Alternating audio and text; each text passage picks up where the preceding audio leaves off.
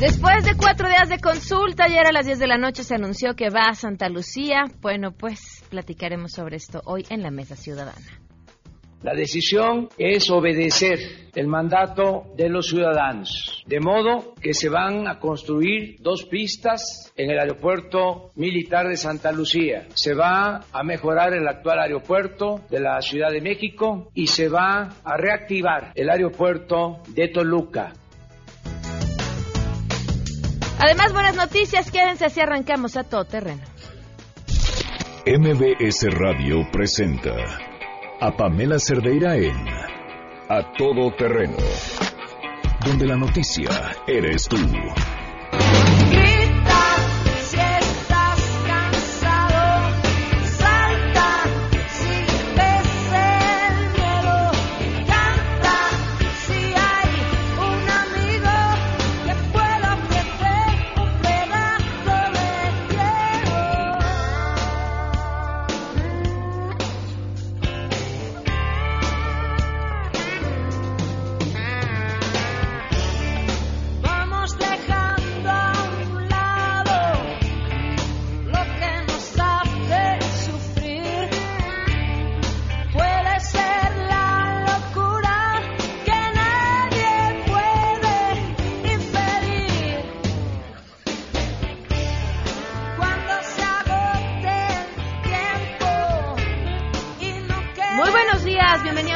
Terreno, este, estamos aquí, esto que oyen de fondo es justamente la conferencia de prensa del Consejo Coordinador Empresarial en torno a lo del nuevo aeropuerto. Arrancamos una vez con eso, vamos a escucharlos. Más de 20 años.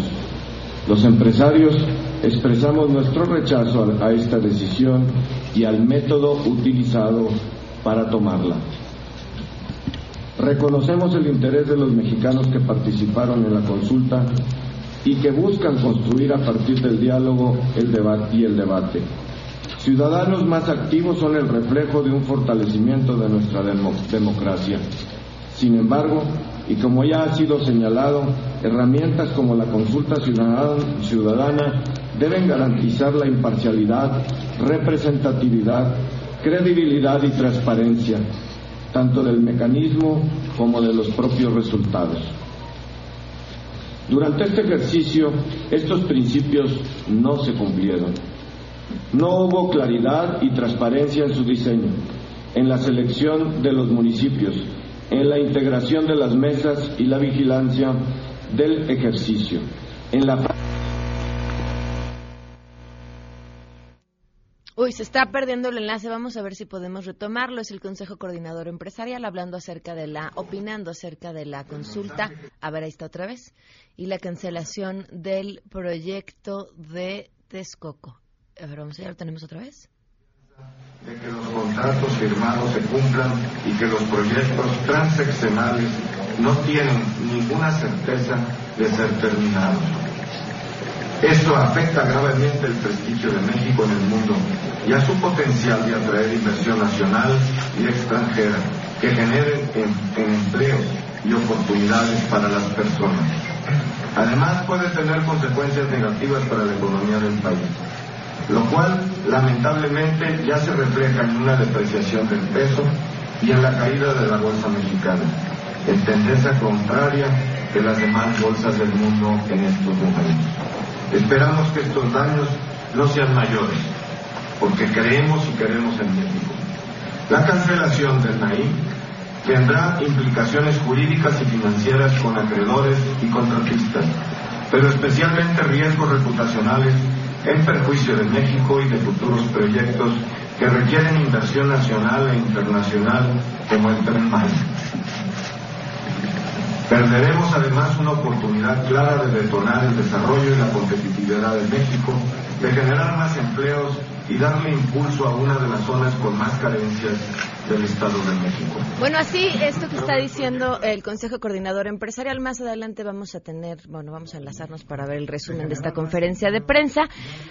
¡Qué semana! Y apenas es lunes. Vaya, tanto, tanto que ha estado sucediendo pues prácticamente alrededor del mundo, no sé ni por dónde empezar. Bueno, sí, por agradecerle enormemente a Fausto Pretelín, analista internacional que nos acompaña vía telefónica. Fausto, ¿cómo estás? Muy buenas tardes. Hola Pamela, ¿cómo estás? Muy buenas tardes, gracias. Eh, ¿por, dónde arrancamos, Fausto? ¿Brasil te parece? ¿Qué tal, eh? Sí. Muchos temas. Sí, ¿Brasil?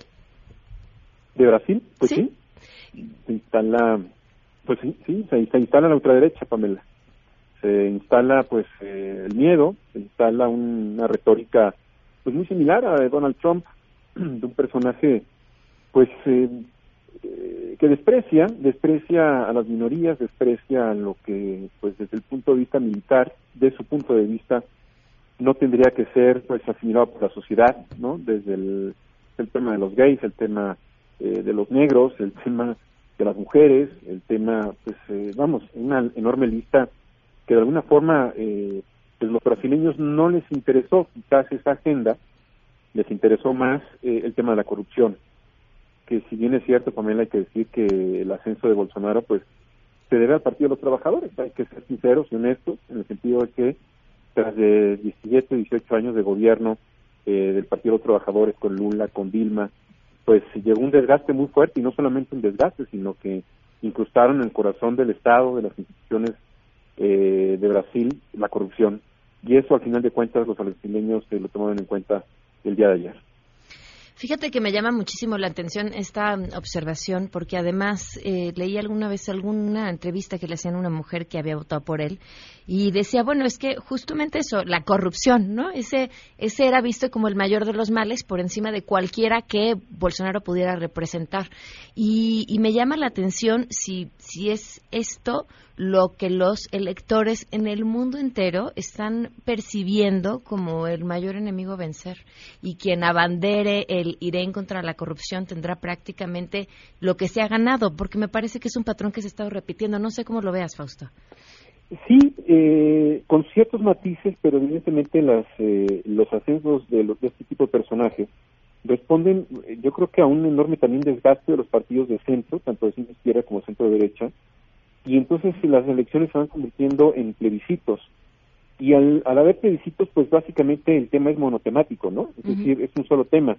Se dejan a un lado eh, muchos, muchos temas, principalmente cuando estamos hablando de Brasil, el tema de las mujeres, el tema de los gays, el tema, sí, de, ellos. Eh, sin embargo, en países como en Gran Bretaña, por ejemplo, el, el plebiscito fue si Bruselas les robaba, lo pongo entre comillas, dinero a Gran Bretaña o no se lo robaba. Entonces, eh, eh, los, los eh, radicales que quisieron sacar a, Gran Bretaña de la Unión Europea decían, pues sí, nos están robando toda la inversión que se tendría que canalizar a hospitales, pues se lo está llevando Bruselas a la burocracia, ¿no? Entonces, cada país tiene sí sus circunstancias, pero evidentemente hay temor. En Alemania, evidentemente, el ascenso de, de la ultraderecha, pues prácticamente ha sacado o va a sacar a Angela Merkel del gobierno. Ya anunció el día de hoy que en 2021 se va cuando termine su gobierno precisamente porque muchos eh, no toleraron que ella haya aceptado a un millón de migrantes, el miedo a perder el trabajo, el miedo a ganar menos dinero, llevó al partido de Alternativa para Alemania, un partido ultraderecha, a ganar, por ejemplo, el día de ayer en Hesse, que es un importante estado allá en Alemania, donde está Frankfurt, por ejemplo, una de las regiones más ricas, pues a que el partido de Angela Merkel esté perdiendo vuelo, perdiendo aire, y, y próximamente pues ya se estrella, ¿no? Entonces, en ese sentido sí es preocupante, por ejemplo en Italia también lo mismo, ¿no? Es decir, un discurso anti-Unión Europea hace que una coalición muy rara, muy extraño, entre un movimiento cinco estrellas que es muy populista, junto con el movimiento de Salvini, que es la Liga, la Liga eh, ultraderecha de Italia, pues hayan quedado con el gobierno. Estamos hablando de una de las potencias importantes de Italia. Oye, y otro de los temas importantes que estuvo sonando durante el fin de semana es esta invitación a Nicolás Maduro a la toma de protesta de Andrés Manuel López Obrador.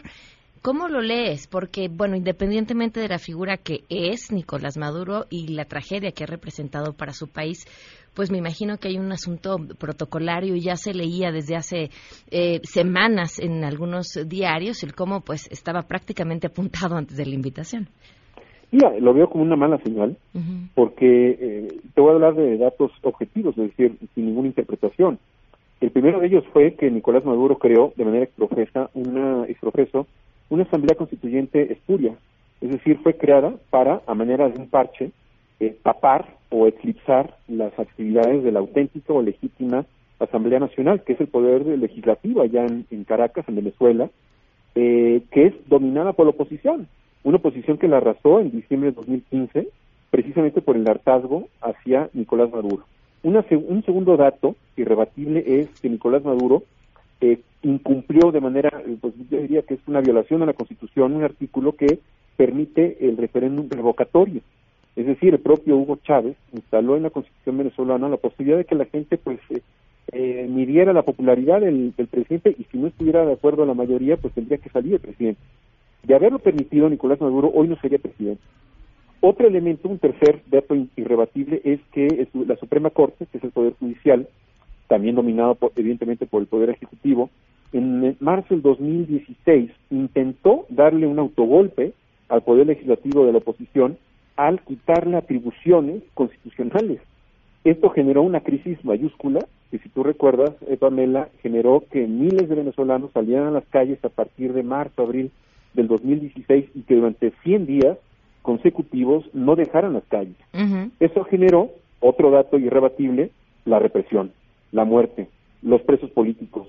Es decir, ¿ese va a ser el aliado del nuevo gobierno? Esa es la gran pregunta. En términos diplomáticos sí tenemos relaciones, pero tenemos relaciones precisamente para llevar un diálogo a través de la OEA, a través del Grupo de Lima, inclusive al diálogo de República Dominicana que fracasó.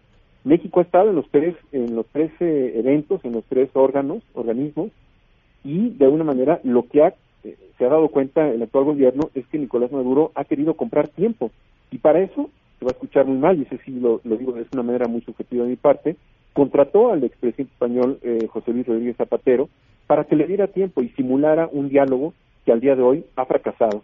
Pero no ha fracasado por parte del Grupo de Lima, ha fracasado precisamente porque no quiere dialogar Nicolás Maduro. ¿Cuáles habrían sido las consecuencias de una no invitación?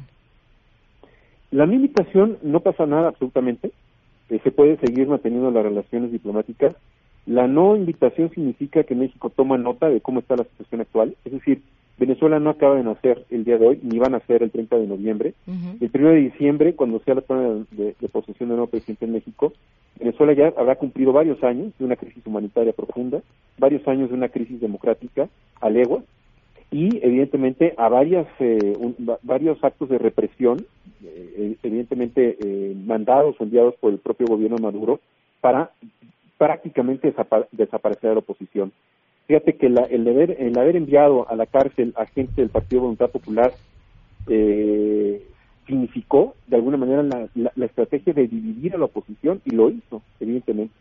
Entonces es una muy mala señal la que está enviando el nuevo gobierno porque en realidad no se logra la amistad con nuevas palabras, no se logra eh, tender puentes cuando en realidad quien está quien está eh, quemando ha sido Nicolás Maduro.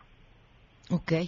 Oye, y por último, a lo mejor te agarró así como de bote por pronto, Fausto, pero pues aprovechándome, llamó mucho la atención hoy la conferencia de Andrés Manuel López Obrador, en la que hace mención acerca de la participación del presidente francés Macron en el apoyo para analizar la viabilidad de los dos aeropuertos. ¿Algo que pudieras comentar sobre esto?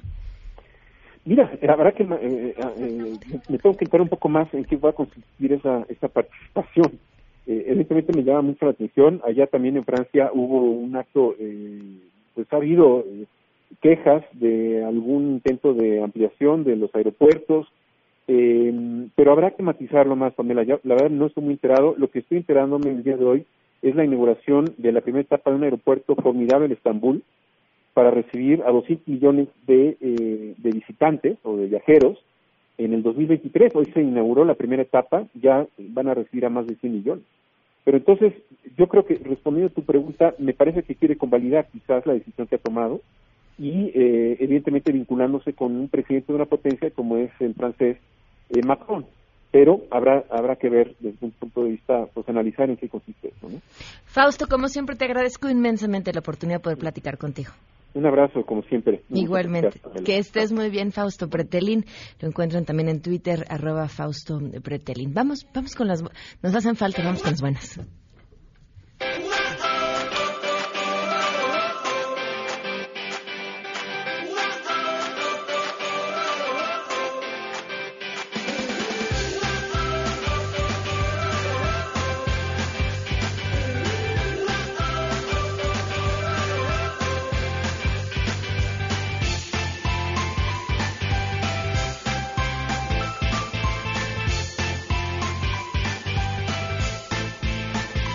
Continuamos. A ver, Gaby Vargas, que le hemos estado escuchando, pues prácticamente en las últimas semanas con un curso espectacular, que además los recursos de este curso se van a donar.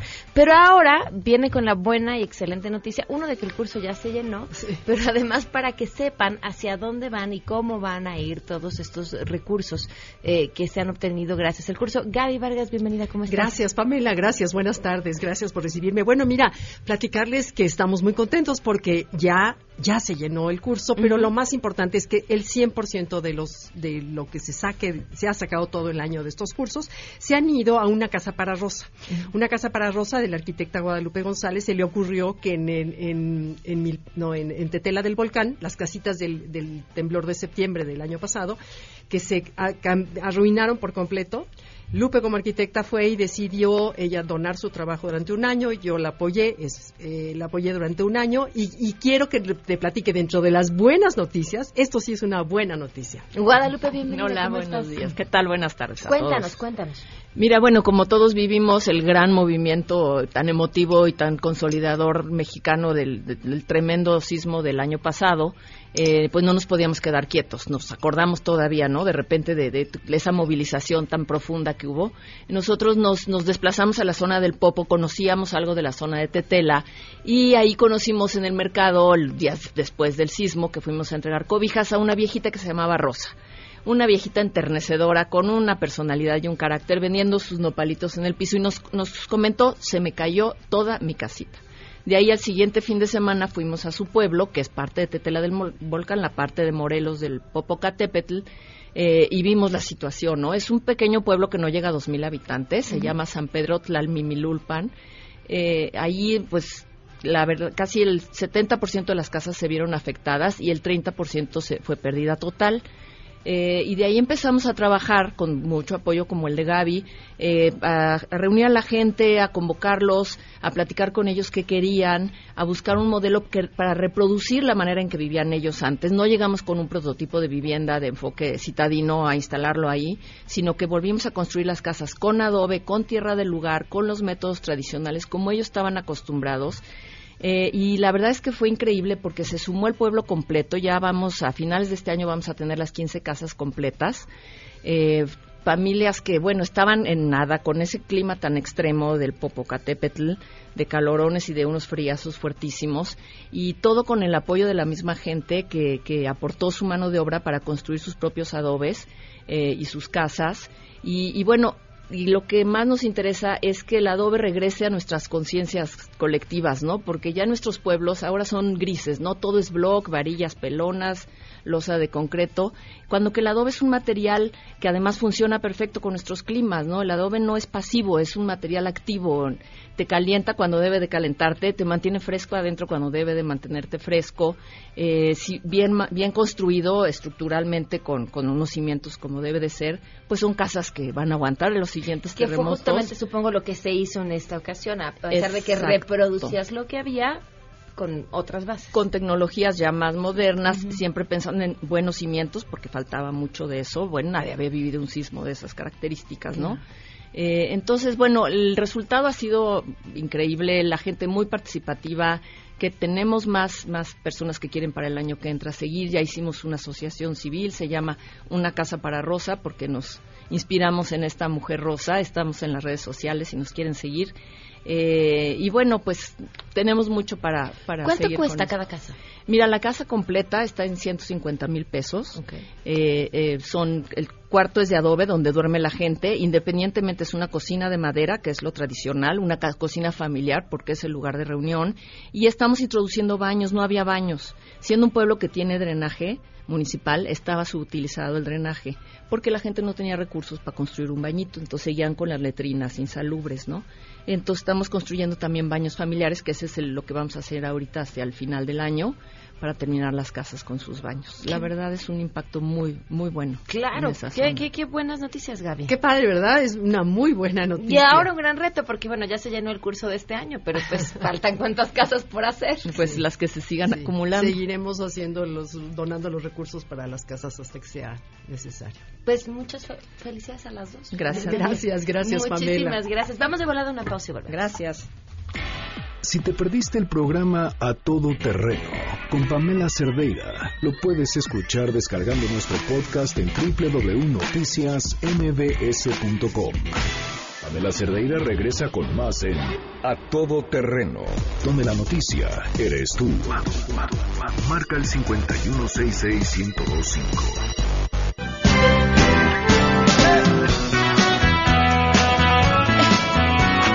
12 con 30 minutos, continuamos a todo terreno. Esta mesa ciudadana que arrancó desde el corte. Le agradezco enormemente a Mariana Campos que está aquí. Bienvenida, ¿cómo estás? ¿Qué tal, Pamela? A toda la audiencia, hola, muchas gracias. Me da mucho gusto saludarlos. Gracias por acompañarnos. Paulina Gutiérrez, ¿cómo estás? Muy bien, muchas gracias por la invitación. Bienvenida. Y José Antonio Newman, ¿cómo estás? Muy bien, muchas gracias, Pamela. ¿Quién quiere arrancar? Híjole.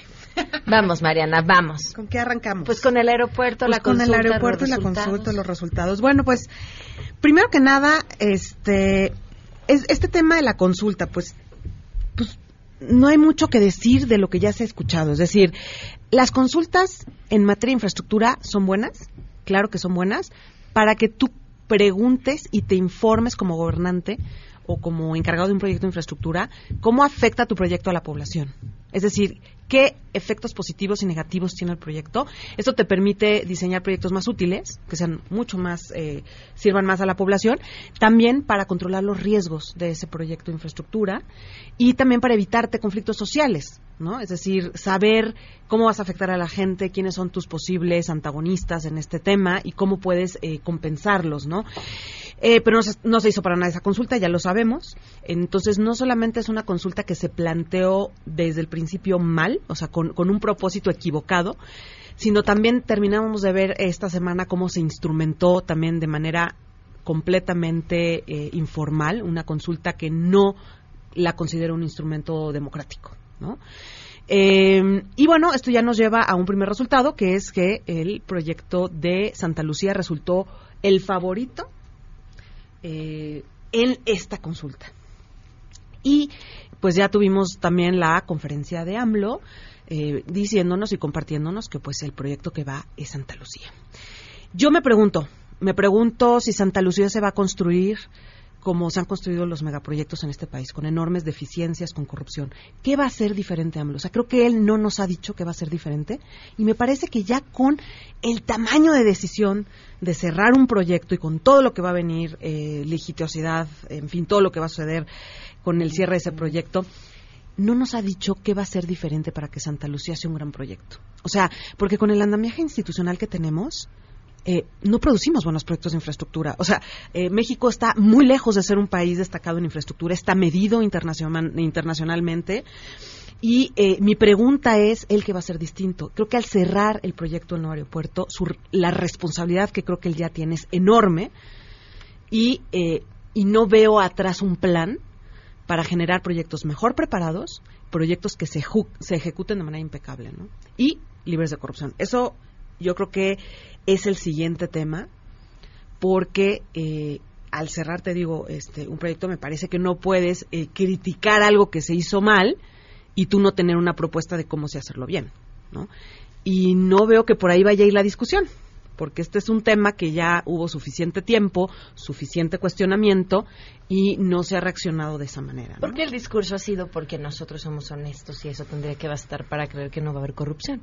Pero no es así. La realidad es que los países que tienen menos corrupción en la infraestructura, si tú te vas a los países, ¿quiénes son los países que tienen la mejor infraestructura? Tú estás hablando de Alemania, estás hablando eh, de Canadá, estás hablando también de Hong Kong, que no es un país formalmente, pero eh, Hong Kong es el lugar con la mejor infraestructura del mundo. ¿Qué tiene Hong Kong?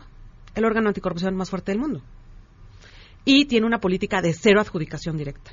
Ellos no adjudican directamente ningún contrato jamás. Aquí ya empezaron y todavía no son gobierno. Entonces, eh, yo quisiera ver, ¿no? Hong Kong, fíjate, construyó un aeropuerto en agua. O sea, hizo, creó una isla para poner ahí un aeropuerto.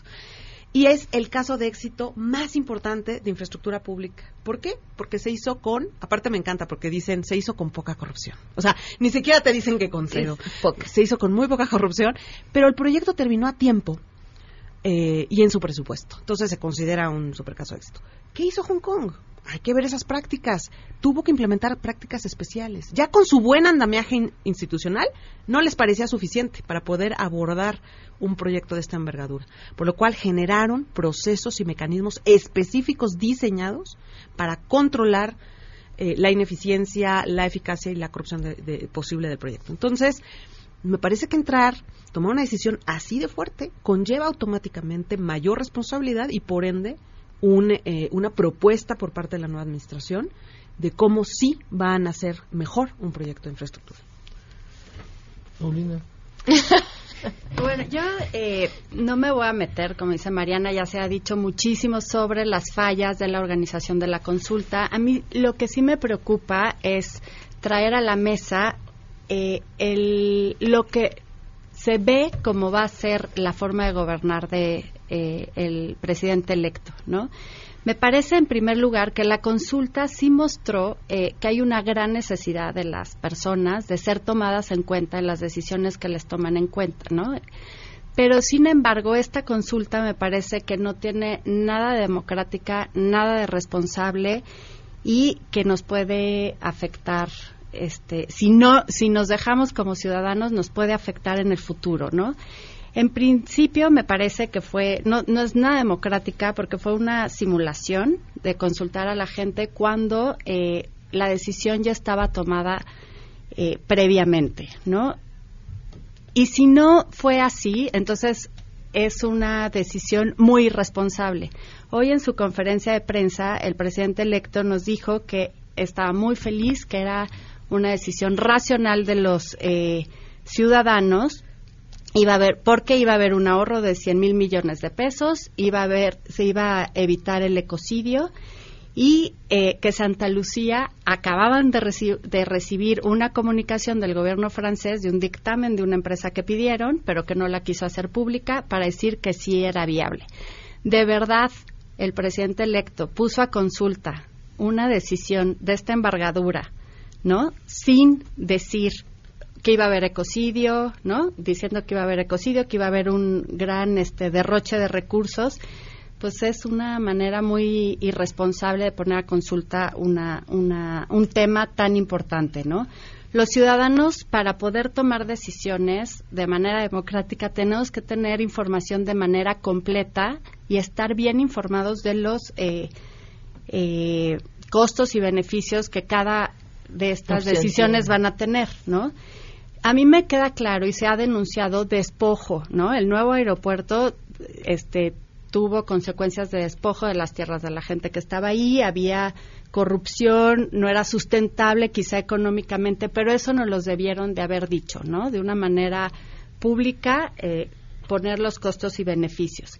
Y en segundo lugar, me parece que sí muestra el talante autoritario eh, en este proceso que cuando se le criticó, porque es muy criticable la manera de llevar a cabo esta consulta y se le criticó al gobierno cómo se estaba haciendo, salió este con su espada, ¿no? a señalar directamente a aquellos que habían eh, criticado como insinuando que tenían intereses dentro del nuevo aeropuerto. Me parece que para que un gobierno sea democrático tiene que rendir cuentas y para rendir cuentas es eso. Tú das información, recibes críticas o cuestionamientos sobre una decisión y la tienes que justificar en público para poder eh, defenderla, ¿no? Entonces, nos amenaza AMLO que esta va a ser parte de su toma de decisiones. Eh, yo creo que los ciudadanos no podemos dejar que sea así hay una nueva ley, eh, una iniciativa de ley en el Congreso que pretende eh, cambiar cómo está redactado el artículo 35 constitucional. Yo creo que nos debemos de involucrar y para que queden claro qué temas nos pueden preguntar, en qué condiciones, bajo qué reglas y normas y eh, cuál es la información que necesitaríamos conocer, ¿no? Yo hablaría sobre tres temas que creo importantes. Uno es la ingenuidad con la que se están manejando. Creo que es el único presidente que sin llegar a tomar posesión ha logrado tirar la bolsa y bajar y, elevar el peso del dólar. No es no no conozco otro caso que en materia financiera lo hayan logrado, ni siquiera en el 94 con la gran crisis, lo logró antes. O sea, ellos ya antes de entrar ya lo lograron, ¿no? Eh, habla mal, ¿no? Que claramente la toma de decisiones ha sido muy ingenua y no se han dado cuenta de lo que representa en el panorama general de la economía nacional. ¿no? Eso me, me, causa mucho conflicto, porque si esto va a ser el día a día de las tomas de decisiones, pues vamos a quedarnos muy miopes, independientemente de aquello que nos lleve a la decisión. El segundo, lo que yo diría, o lo que pongo sobre la mesa, tiene que ver con eh, el soltar aquello que le dimos, el mandato que le dimos en el momento de elegirlo presidente. Yo estoy de acuerdo con Mariana que para grandes proyectos de infraestructura, para, algunas, para algunos otros temas, es importante consultar a la ciudadanía. Lo que se nos olvidamos es que este ya era una toma de decisión llevada a cabo, o sea, ya, ya estaba tomada por un gobierno anterior, no el suyo, ya no había que consultarle a la ciudadanía si era o no, eso se tuvo que haber hecho antes. ¿No? Este era el rompimiento de una toma de decisión. Bueno, para eso le dimos el mandato, para que lo ejerza, el poder se ejerce, ¿no? Y creo que en últimas fechas, de unos años para acá, nos ha dado miedo a los gobernantes, les ha dado miedo a los gobernantes y en general a la sociedad nos da miedo tomar decisiones y de ahí que todo tenemos que llevar a consultas, todo lo que tenemos que tomar en mesas, todo son comisiones, ¿no? O sea, ya nadie toma una decisión en este país. Y no solamente en este país, en gran parte del mundo, ¿no? Para eso los elegimos, ¿no? Para eso los nombramos, para eso le pagamos, para que tome decisiones y asuma las, las, consecuencias de la toma de decisiones, buenas y malas, ¿no? Si esto va a ser cada vez que hay que tomar una decisión, bendita la hora, pues entonces ¿para qué queremos un presidente? Mejor, ¿no? Reforcemos al órgano electoral que nos organice elecciones pues por cada tema que hay que tomar y vamos a ver cómo nos va. Eso nos va mejor, no lo sé, no, eso nos va peor, ¿no? Entonces, creo que renunciar al mandato que se le dio desde ahorita habla muy mal. ¿no? Y el tercero es, creo que hay intereses, en obras de infraestructura grandes hay intereses de todos lados, ¿no? Para bien, para mal, honestos, no honestos, ¿no? Santa Lucía tendrá sus intereses, porque no dudo que los haya. Texcoco tuvo sus intereses. Este, no cada, cada decisión que se tomen hay intereses detrás de ellos. Lo que no nos queda claro, y, concuerdo contigo, es nunca se nos dijo cuáles eran los intereses que tratábamos de evitar con el cambio de decisión y dejar claro cuáles son los intereses que están detrás de la decisión que se va a tomar, ¿no? Y ahí es donde queda todo el obscurantismo, ¿no? Texcoco era malo, pues no nos quedó muy claro por qué era malo, ¿no? Decisiones técnicas había para bien y para mal, ¿no? Como en todo, en la ciencia siempre hay, tú pones a consulta algo en temas científicos y siempre hay quien te dice con pruebas irrefutables que está bien y otros que te dicen que está mal, ¿no? Toma el cigarro, cualquier tema que tomes, te dirán que está bien, está mal. Esta no es excepción, ¿no? Pero no supimos con esta decisión que estábamos tomando qué es lo que vamos a erradicar y a dónde nos vamos a meter. Es igual de oscuro, ¿no? Entonces, se supone, porque eso es lo que dice entre líneas, que nos evitamos de un gran mal con Texcoco. ¿no? Lo que nadie nos dijo es en qué gran mal nos metimos.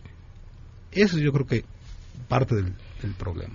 Tengo aquí una cosa, pero quiero preguntarles y, y, quizá Mariana podrás darme luz en ese tema, porque hay una especie de discurso contradictorio, es decir, este, nos vamos a ahorrar un dineral por no hacer Texcoco, pero a la vez dice los contratos serán respetados. Entonces, pues no entiendo muy bien. Vamos a una pausa y seguimos platicando sobre eso.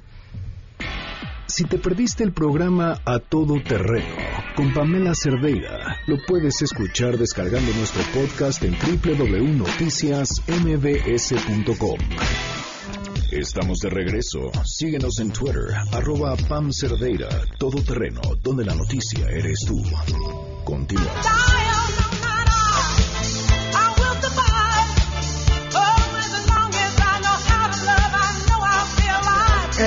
Continuamos a todo terreno. Les lancé una pregunta en el corte y aprovecho para también hacer los comentarios del público. Dice Lucila Baños, también quisiéramos escuchar los puntos a favor de las decisiones que toma el pueblo y AMLO. Viene.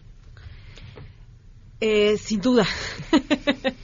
Pero bueno, estábamos hablando de los contratos, ¿no? Sí. Tú querías hablar de los contratos. Mira, eso es algo, bueno, yo creo que tu, du- tu duda es lo más genuino, Pamela, porque la verdad es que no es algo que yo haya visto eh, y, y no he visto, por ejemplo, en la ley que mm, haya un trueque de contratos o algo así. Es decir, cada proyecto va generando su cartera de contratos, hay procedimientos de contratación eh, regulados en ley y este no he visto, o sea, no no no se me ocurre ahorita una figura en la que eh, tú puedas eh, dar automáticamente los contratos a los, o sea, una figura que no implique una adjudicación directa o algo así. Pero ya no vas a hacer el aeropuerto, pero mira, vente, tengo el tren Maya, vente a terminar el tren Maya tú. Pero en Lo teoría tendría tendríamos que terminar, ¿no? A ver, pero en teoría tendrías que buscar al contratista idóneo, ¿no? Para cada proyecto. O sea, no, no, no el idóneo para el aeropuerto, es el idóneo para el tren. O sea, no, no todos los contratistas tienen el mismo perfil ni las mismas experiencias y habilidades. Entonces, yo pienso, eh, eh, dado que esto es un aeropuerto, pues, no sé, supongo que a lo mejor cancelará los contratos y luego hará una invitación, es una licitación eh, restringida, así se le llama, la invitación a cuando menos tres, donde tú invitas a una serie de, proveedores y entonces a lo mejor enlistas ahí a los del aeropuerto. Eh, no sé, supongo que algo podría ser así, ¿no? Pero habría que ver también cómo va a funcionar desde el punto de vista jurídico la, cancel- la posible cancelación de estos contratos, ¿no? Yo creo que primero se tiene que hacer eso. No, no veo que se pueda hacer como el trueque automático. Pienso que tendrías que cancelar unos y luego a través de un siguiente proceso de contratación eh, invitarlos a, a esos a esos procesos. Y yo creo que todavía es más complicado, porque no solamente es la cancelación de los contratos a los contratistas que estaban estaban eh, de- dedicados a la, contrata- a la construcción de la obra, con lo cual hay que seguir ciertos procedimientos, sino también hay financiamiento privado. ¿no? Aquí también se se admitieron certificados que cuyo pago está sujeto a una serie de cosas. ¿no? Entiendo que el pago de esos certificados estaba en el TUA, con lo cual podría parecer en principio que no importa dónde esté el aeropuerto, mientras haya un TUA, pues pagará por eso. ¿No?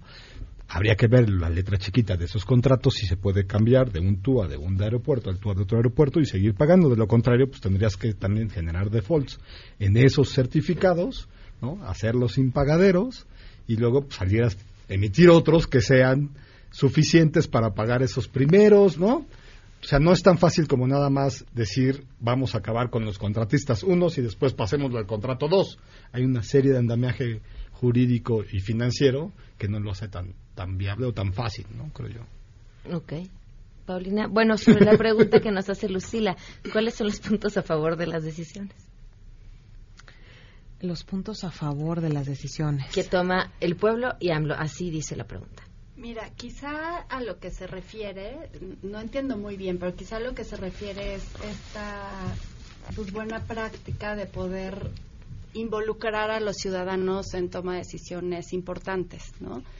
Eh, a mí me parece que hay muchas maneras para dis- para distinto tipo de decisiones, ¿no? Yo creo que en este caso no fue eso eh, y Mira, yo creo incluso que el, proyecto del aeropuerto eh, sin duda tuvo omisiones a lo largo de su desarrollo que le fueron creando una falta de credibilidad al proyecto. O sea, el proyecto le, le faltó credibilidad eh, y, y eso yo creo que fue por ciertas malas prácticas, ¿no?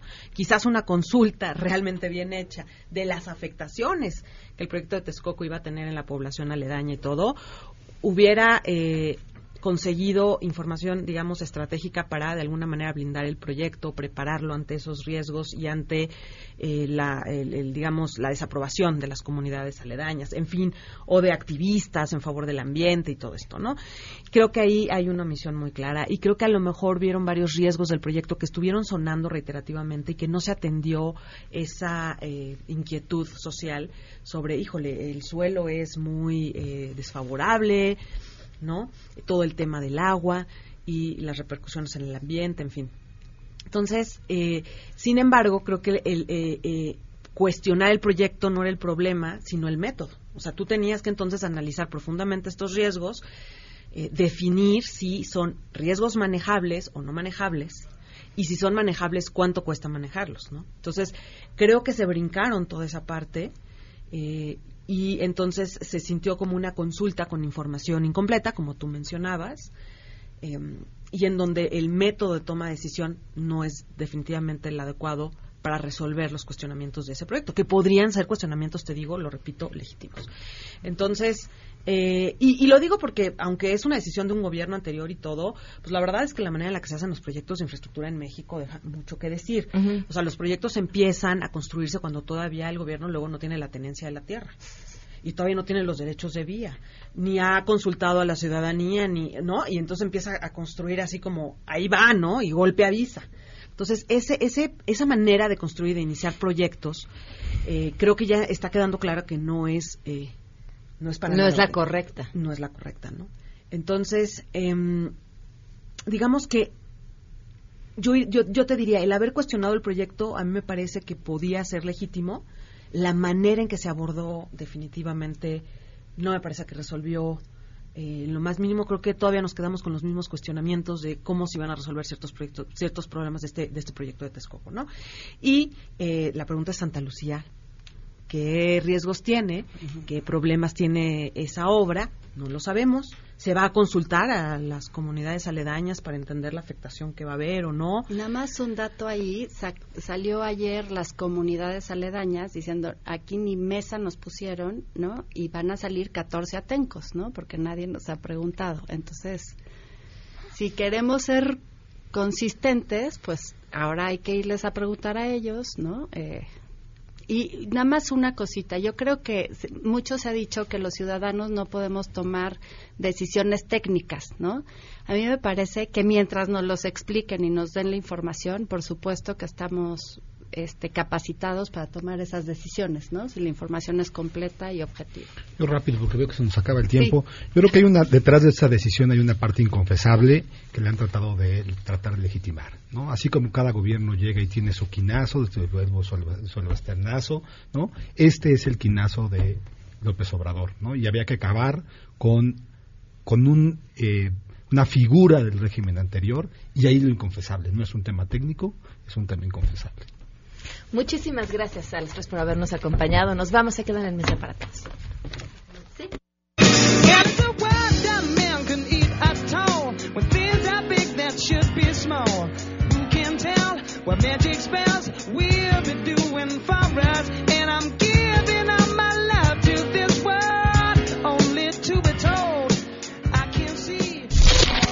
MBS Radio presentó a Pamela Cerdeira en a Todo Terreno. Te esperamos en la siguiente emisión. A Todo Terreno, donde la noticia eres tú. MBS Radio, en entretenimiento, estamos contigo.